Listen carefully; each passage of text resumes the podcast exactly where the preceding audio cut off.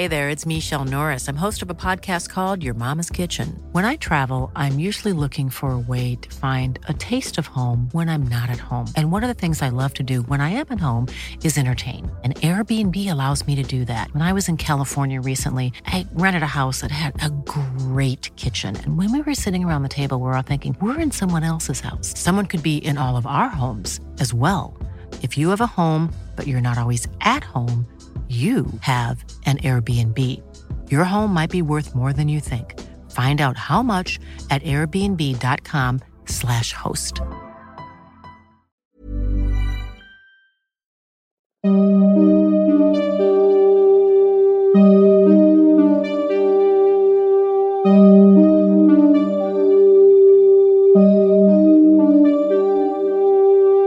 Los siguientes minutos escucharás historias que podrían quitarte el sueño. Cosas que pasan con mayor frecuencia de lo que podrías imaginar. Anécdotas vividas por personas reales, como tú, como yo.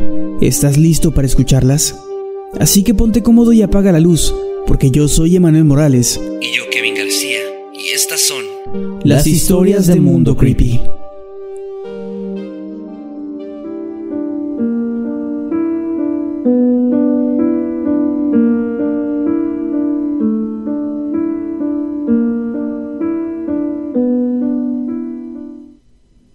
En nuestro último año de preparatoria, mis compañeros y yo decidimos celebrar juntos la fiesta de Año Nuevo. El lugar en el que la pasamos era la casa de uno de mis amigos, donde vivía junto a sus padres quienes habían ido a celebrar con otra parte de su familia. Ya durante la celebración, una de mis compañeras se acercó conmigo y me preguntó si conocía a la anciana que estaba dentro de la casa y que si se trataba de la abuela de mi amigo. Yo le respondí que no, que sus abuelos vivían en otra ciudad y que no se suponía que hubiera ningún familiar suyo en casa. Un poco asustada, ella me dijo que cuando fue al baño pasó por la sala principal, en donde había encontrado a una señora vestida de negro. La había saludado sin recibir respuesta y después, al salir, había notado que ya no estaba ahí. La anécdota no fue mucho más allá de eso, pues asumimos que se podía tratar de algún familiar del cual yo no sabía nada y seguimos con nuestra celebración. No fue sino hasta el día siguiente que mi amigo, es decir, el dueño de la casa, me contó que durante el transcurso de toda la noche anterior, varias personas le habían contado exactamente lo mismo y que él jamás había visto a ninguna señora con esa descripción y que evidentemente no se trataba de ningún familiar suyo.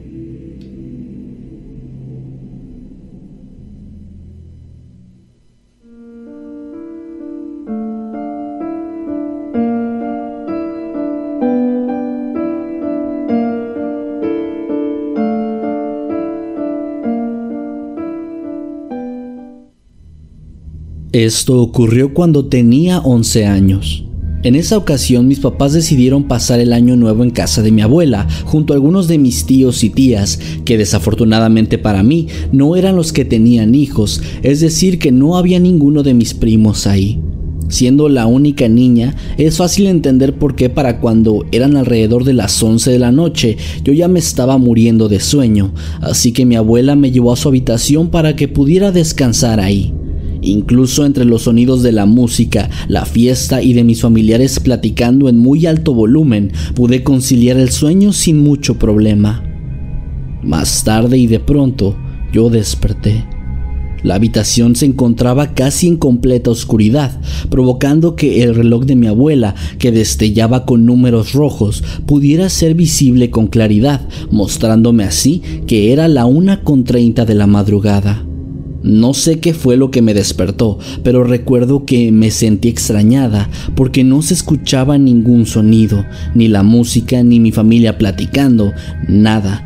Todo estaba en completo silencio.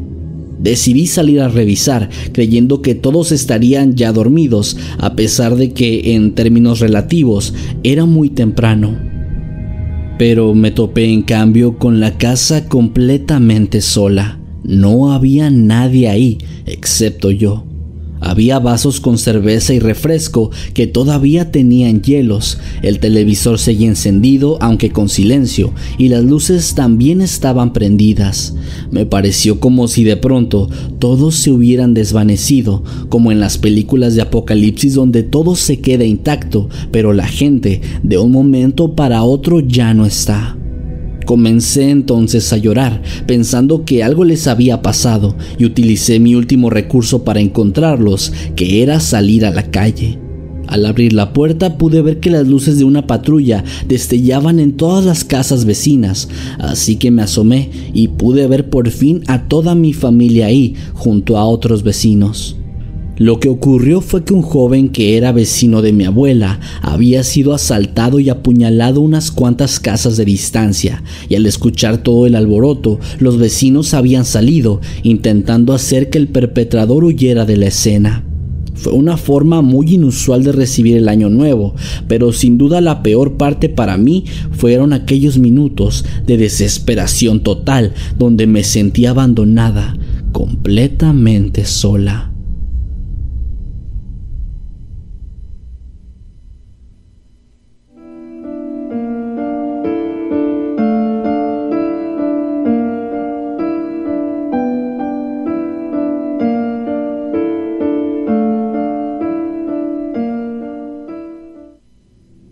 Hace unos años mis amigos y yo decidimos pasar el año nuevo acampando en el bosque. Era una idea que teníamos desde ya hacía un buen rato, pues queríamos experimentar esta celebración fuera de la civilización para ver cómo se sentía estar lejos de todas las luces, los fuegos artificiales, la música y todo lo demás.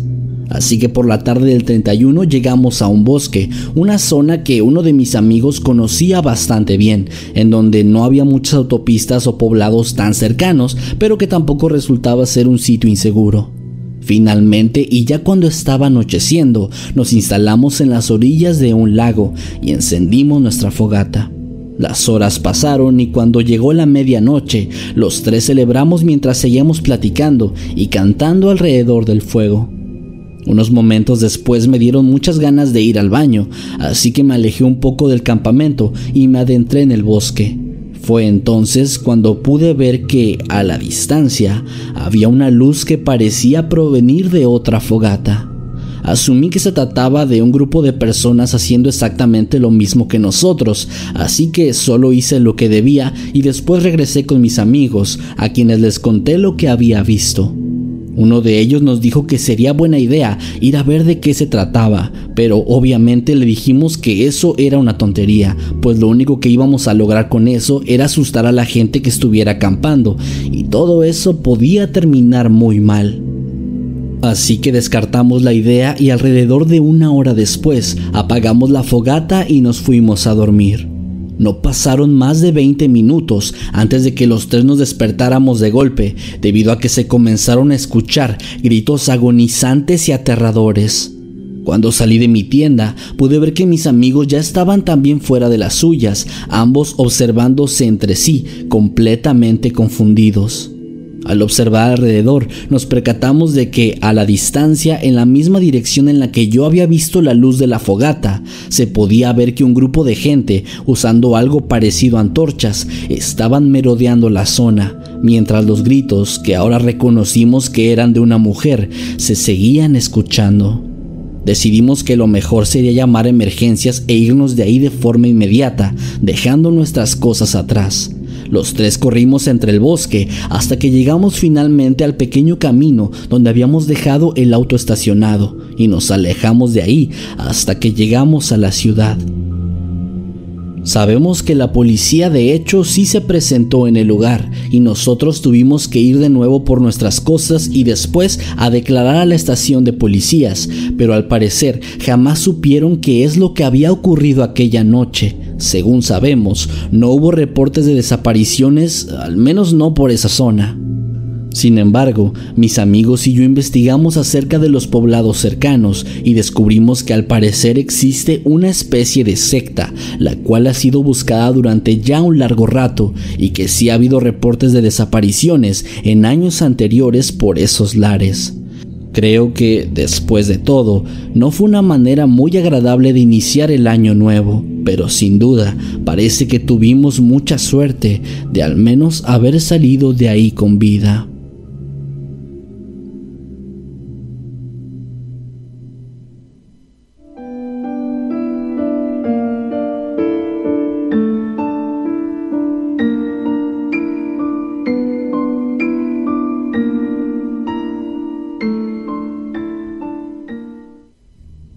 Eran alrededor de las 9 o 10 de la noche de un 31 de diciembre. Al igual que todos, me encontraba ya listo para pasar el año nuevo con mis seres queridos, cuando de pronto recibí un mensaje de texto de un número desconocido, el cual simplemente decía, voy a llegar tarde.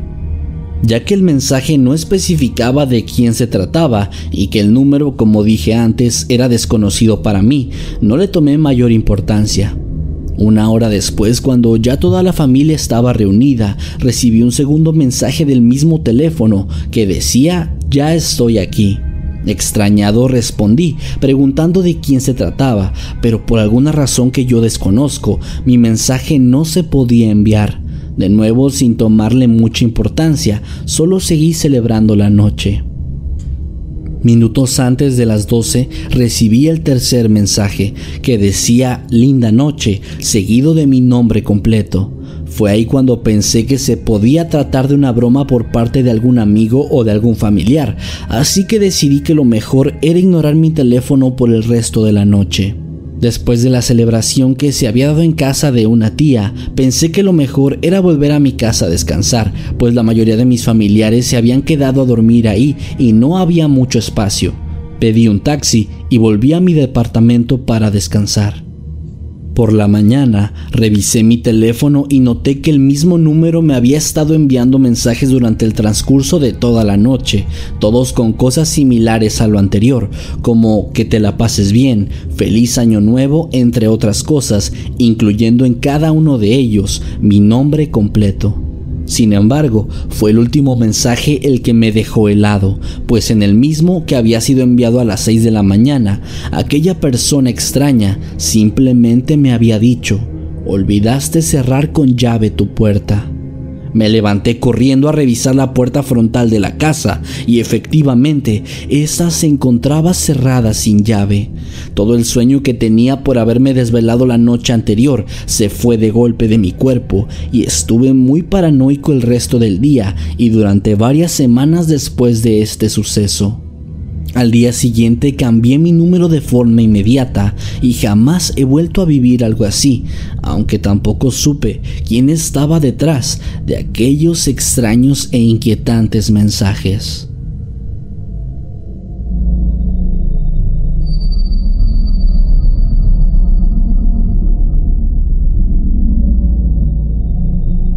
Esta historia me la contó mi mamá y ocurrió en el año nuevo de 2001. En esa ocasión, mi hermana y yo habíamos ido a casa de la abuela a pasar las fiestas, así que mis papás decidieron pasar el año nuevo con unos amigos. Sin embargo, a partir de las 11 de la noche aproximadamente, mi mamá comenzó a recibir una serie de mensajes SMS muy extraños en su teléfono.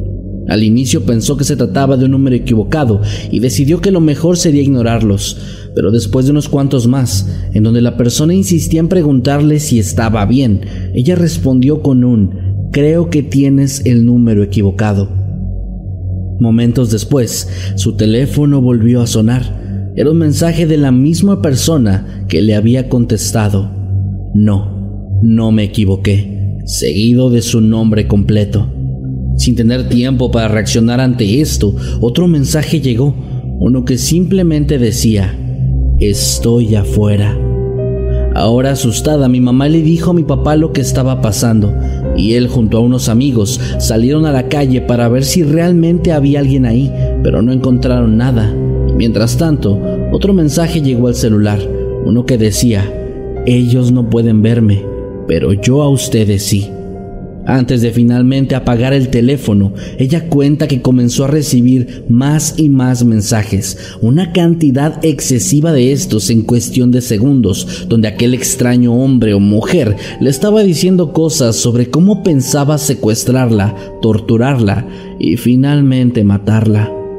Siendo una época en la que los teléfonos celulares todavía eran una novedad, ella no pensó en denunciar a la policía y simplemente cambió de teléfono poco tiempo después.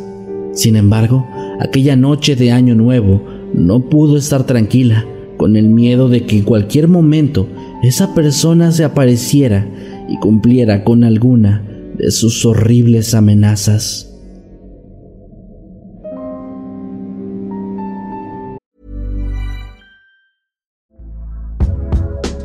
It's Michelle Norris. I'm host of a podcast called Your Mama's Kitchen. When I travel, I'm usually looking for a way to find a taste of home when I'm not at home. And one of the things I love to do when I am at home is entertain. And Airbnb allows me to do that. When I was in California recently, I rented a house that had a great kitchen. And when we were sitting around the table, we we're all thinking, we're in someone else's house. Someone could be in all of our homes as well.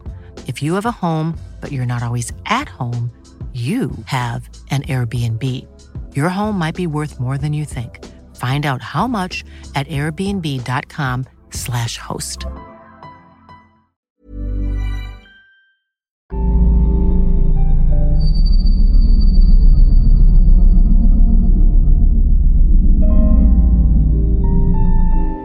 Pasamos el año nuevo en el rancho de los abuelos. Es un lugar muy alejado de todo, donde la oscuridad es tan espesa que casi crees que puedes tocarla. Recuerdo que mis primos y yo estábamos jugando, esperando a que dieran las 12 para abrazar a todos en la familia y celebrar. Pero cuando esto ocurrió y escuchamos la campana de la iglesia a lo lejos, algo llamó nuestra atención. Mientras nuestra familia celebraba y escuchábamos la música en el patio, del otro lado de la casa, entre los árboles y a lo lejos, vimos un resplandor naranja que parecía bastante intenso. Mis primos, que eran mayores que yo, dijeron que probablemente se trataba de un incendio e insistieron en ir a ver. Aunque yo estaba muerto de miedo, no quería parecer un cobarde, así que también dije que deberíamos ir. Caminamos despacio entre la oscuridad, pues no llevamos linternas ni nada parecido. Simplemente estábamos siguiendo aquel resplandor. Entre más nos acercábamos, comenzamos a escuchar una voz que después descubrimos eran varias voces que se oían más y más fuertes. Nos dimos cuenta de que eran las voces de varias personas diciendo lo mismo en repetidas ocasiones, palabras que no podíamos entender. Cuando llegamos a un claro, vimos lo que estaba pasando entre los árboles. Había un grupo de al menos 10 personas. Todos estaban sentados en el suelo formando un círculo y repetían estas palabras mientras en el centro se quemaba una figura con una llama enorme. La figura era en realidad una cabra muerta de gran tamaño, la cual permanecía en una posición como si estuviese sentada. Son brujas, susurró mi primo, y entonces una de esas personas volteó hacia donde estábamos, y sin decir nada, los tres salimos corriendo de ahí, y llegamos a la casa de los abuelos bastante agitados. Nuestros padres nos regañaron por habernos ido, pues estaban preocupados por nosotros, y no nos creyeron cuando les contamos lo que habíamos visto. Al día siguiente, ya con la luz del sol, fuimos a ver aquel mismo lugar, pero ahí no había rastro de nada. Ni en el suelo ni en las ramas de los árboles había huellas de aquel intenso fuego que habíamos visto la noche anterior.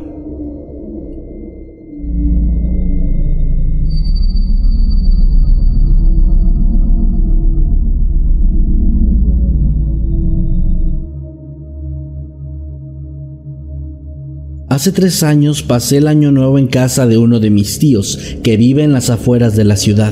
Siempre me ha gustado ir ahí porque es lo suficientemente alejado de todo como para que en las noches el cielo se vea bastante hermoso, además de ser un sitio muy tranquilo.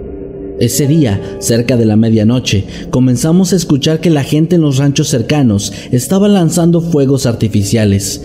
Era un espectáculo increíble, así que toda la familia salió para ver. Sin embargo, en cierto momento, notamos algo extraño. Cuando estos explotaban en el aire, iluminando parcialmente el cielo, podíamos ver algo extraño entre las nubes. Al inicio no fue muy claro, pero entre más poníamos atención, más nos percatábamos de que parecía ser una especie de objeto metálico gigantesco. Uno de mis tíos comenzó a decir que era como un globo aerostático, pero de un tamaño inconmensurable. De pronto, y como si aquello se hubiera percatado de nuestro descubrimiento, el objeto se elevó lentamente y después, en un estallido similar al que deja un rayo, se esfumó por completo. No fuimos los únicos que vimos eso, pues las personas que estaban arrojando los fuegos artificiales dejaron de hacerlo justo después de que ocurrió. Todos nos metimos a la casa y pasamos el resto de la noche especulando. Podría haber sido cualquier cosa, pero al menos yo jamás había experimentado algo relacionado con objetos voladores no identificados, y debo decir que fue muy impresionante, pero sobre todo un tanto aterrador.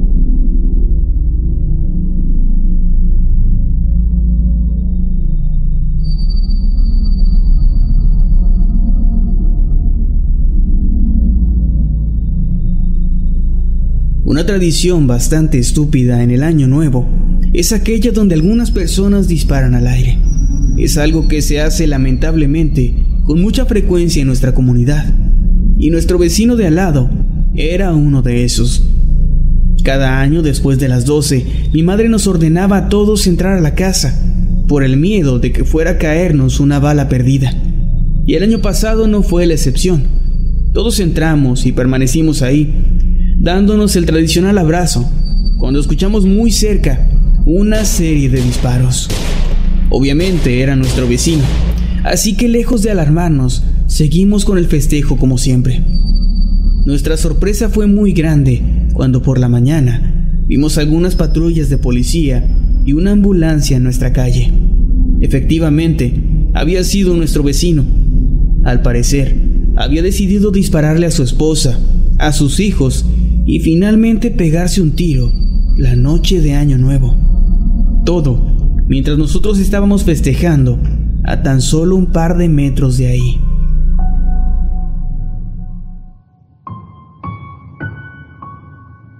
Siempre he pasado muy buenos festejos de Año Nuevo, y es que esta es una de las fechas que más celebramos en nuestra familia. Sin embargo, el inicio de 2010 no lo recuerdo precisamente por eso, sino por algo mucho más aterrador. Recuerdo haber estado en casa con toda mi familia reunida, literalmente toda, mamá, papá, hermanos, primos, tíos, abuelos, éramos mucha gente y todos estábamos comiendo las típicas uvas de fin de año, ya saben, cuando tienes que pedir un deseo y comer una en cada campanada.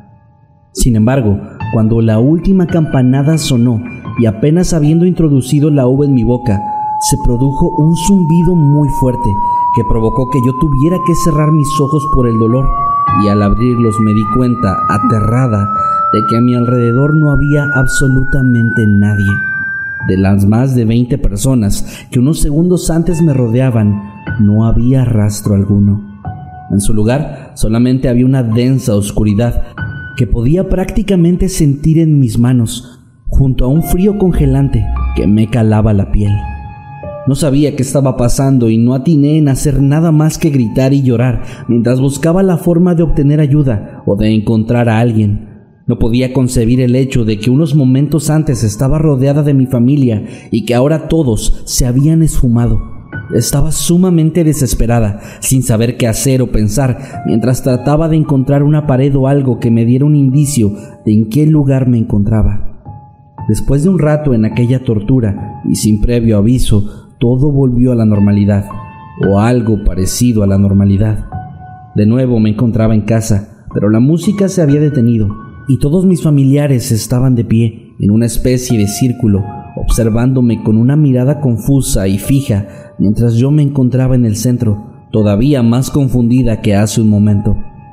Les pregunté rápidamente qué pasaba y ellos solo atinaron a decir que tampoco sabían, que de pronto en la última campanada yo me había quedado completamente quieta, como si estuviera congelada, con la mirada perdida y sin responder a todo lo que me decían. De un segundo a otro comencé a caminar hacia una pared cercana y me quedé ahí, de pie, en una especie de trance hasta que de pronto, tras haber transcurrido exactamente un minuto, recobré la conciencia. Nadie sabía qué había pasado y de hecho hasta la fecha nadie sabe lo que ocurrió. Sigo tratando de encontrar alguna explicación a eso, pero sinceramente nada me parece lógico. Lo único que tengo seguro es que no quiero volver a experimentar algo así y espero de corazón que nadie más lo haga.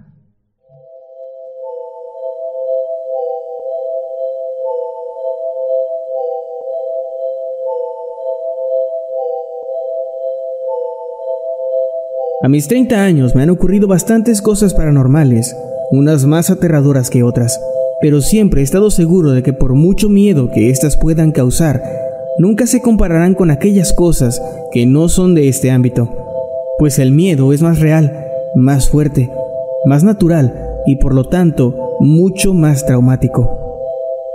Recuerdo que cuando era niño, mi familia y yo fuimos a visitar el rancho donde vivían mis abuelos para celebrar el año nuevo con ellos. Ese lugar era muy bonito, había muchísimos árboles y terreno para jugar, además mis abuelitos me trataban de lo mejor. Sin embargo, aquel día sería muy diferente a todo. Durante la noche, en la celebración del fin de año, mis familiares se encontraban bailando, comiendo, encendiendo pirotecnia y demás cosas tradicionales para darle la bienvenida al año nuevo. Mientras tanto, yo estaba jugando con algunos cochecitos de juguete en la orilla de la casa de mis abuelos. Conforme seguía en mi juego, me fui alejando poco a poco de las demás personas, hasta que sin darme cuenta, caí en uno de los pozos destinados a la construcción de una nueva bodega en el terreno. Al caer, sentí un dolor horrible en mi pierna izquierda. Hoy sé que me fracturé. Adolorido y asustado, comencé a gritar lo más que podía. Pero un niño de seis años no podía hacer mucho en esa situación. Además, el ruido de la fiesta era demasiado, por lo que después de quedarme sin voz por los gritos, me rendí. Solo me acomodé en el fondo de aquel pozo, en posición fetal, y esperé a que alguien se diera cuenta de que ahí estaba yo, soportando el frío y el dolor de una pierna rota. Pasaron, según mis padres, alrededor de cuatro horas antes de que pudieran encontrarme y sacarme de ese pozo, para llevarme al hospital, donde me diagnosticaron la fractura y una hipotermia que apenas comenzaba a atacarme. Afortunadamente aquel suceso no me causó ningún daño irreversible, pero como dije, el miedo de encontrarme ahí, sin salida y rendido a lo que fuera que pudiera pasarme, es infinitamente superior al que podría provocar cualquier suceso paranormal.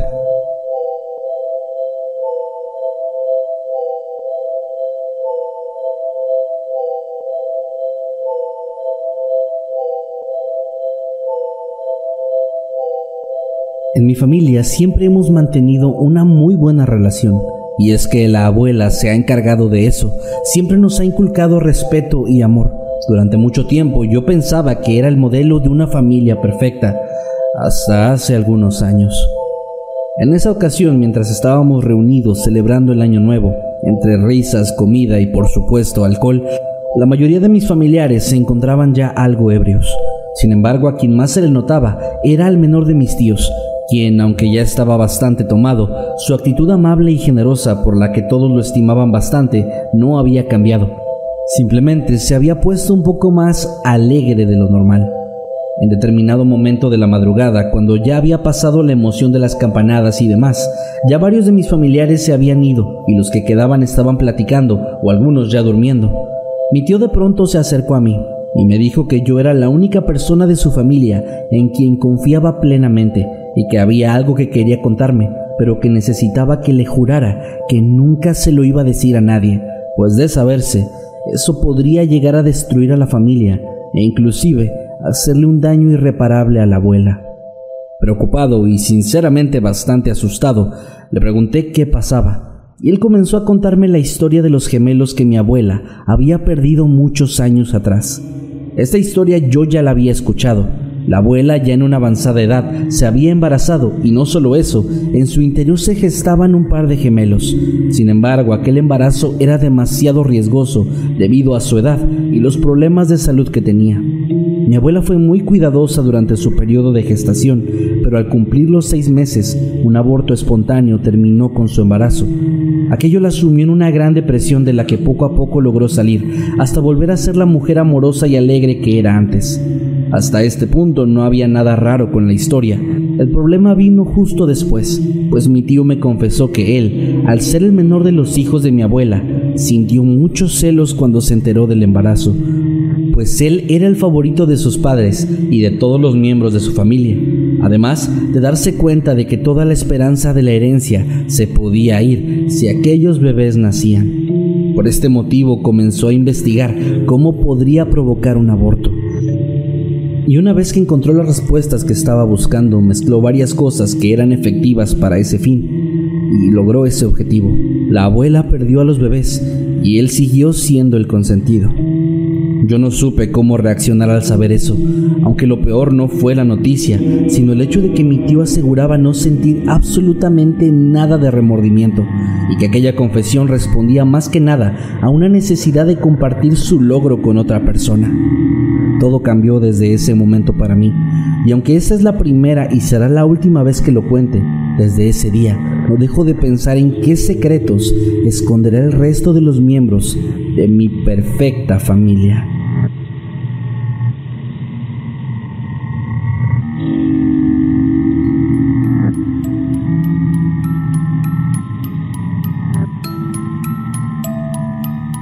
Hace no mucho me sucedió algo bastante inquietante, y me atrevo a decir que inclusive paranormal. Estaba estudiando la universidad en otra ciudad y se acercaban las fechas de Año Nuevo. Sin embargo, por varios motivos no podía viajar a mi ciudad natal. Aquello me hacía sentir bastante triste, pues era la primera vez que pasaba un año nuevo lejos de mi familia. Pero no solo era yo, varios amigos estaban en esa misma situación, por lo que entre todos decidimos organizar una pequeña fiesta de fin de año en la casa de nuestro único amigo que vivía en esa ciudad. Él aceptó gustoso y nosotros también, así que comenzamos con los preparativos. La comida, la música y el alcohol para los dos únicos miembros de nuestro grupo que tomaban, además de otros detalles, estaban listos. El día llegó y después de recibirnos nuestro amigo nos dijo que su hermana estaba en casa y que se encontraba algo enferma, por lo que nos pedía que lo disculpásemos si de pronto se desaparecía de la fiesta. Nosotros no pusimos objeción, era su casa, y sabíamos que desde hacía varios meses su hermana había comenzado a presentar problemas de salud, además de cambios muy fuertes en su personalidad, pues se había vuelto bastante retraída y agresiva, llegando al punto de agredir a cualquier persona sin razón. La fiesta estaba transcurriendo de forma bastante alegre, todos estábamos bailando y cantando, cuando de pronto Fuimos interrumpidos por unos gritos violentos. Al voltear todos hacia las escaleras, notamos cómo ahí estaba la chica, extremadamente delgada y demacrada, gritando insultos y amenazas de muerte a todos los presentes. Todos nos quedamos en silencio sin saber qué hacer, mientras nuestro amigo trataba de tranquilizarla en vano. No pasaron más de cinco minutos cuando la abuela de mi amigo salió con un rosario y rezando varias oraciones. En ese momento la chica comenzó a gritar de forma horrible, como si estuvieran haciéndole daño.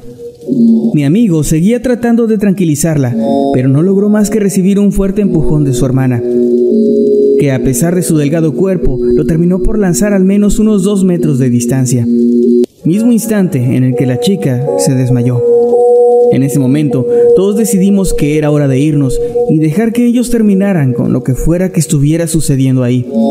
El resto de la noche no pude dormir, pensando en qué era lo que había pasado. Fue aterrador, y aunque no volvimos a tocar el tema, sé que aquello estaba afectando gravemente a mi amigo.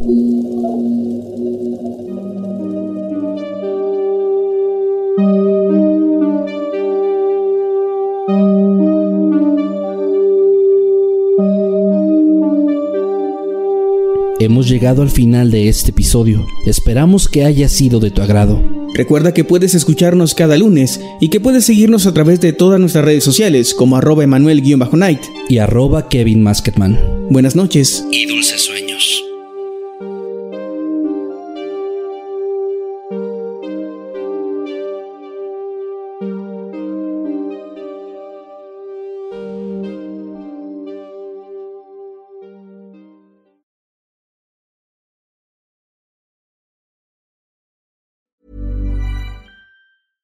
How would you like to look five years younger? In a clinical study, people that had volume added with Juvederm Voluma XC in the cheeks perceived themselves as looking five years younger at six months after treatment Look younger, feel like you. Add volume for lift and contour in the cheeks with Juvederm Voluma XC. Reverse signs of aging by adding volume to smooth laugh lines with Juvederm Volure XC. For important safety information and to find a licensed specialist, visit juvederm.com. That's J U V E D E R M.com. Not for people with severe allergic reactions, allergies to lidocaine, or the proteins used in Juvederm. Common side effects include injection site redness, swelling, pain, tenderness, firmness, lumps, bumps, bruising, discoloration, or itching. There's a risk of unintentional injection into a blood vessel, which can cause vision abnormalities, blindness, stroke, temporary scabs, or scarring. Talk to a licensed specialist to find out if it's right for you.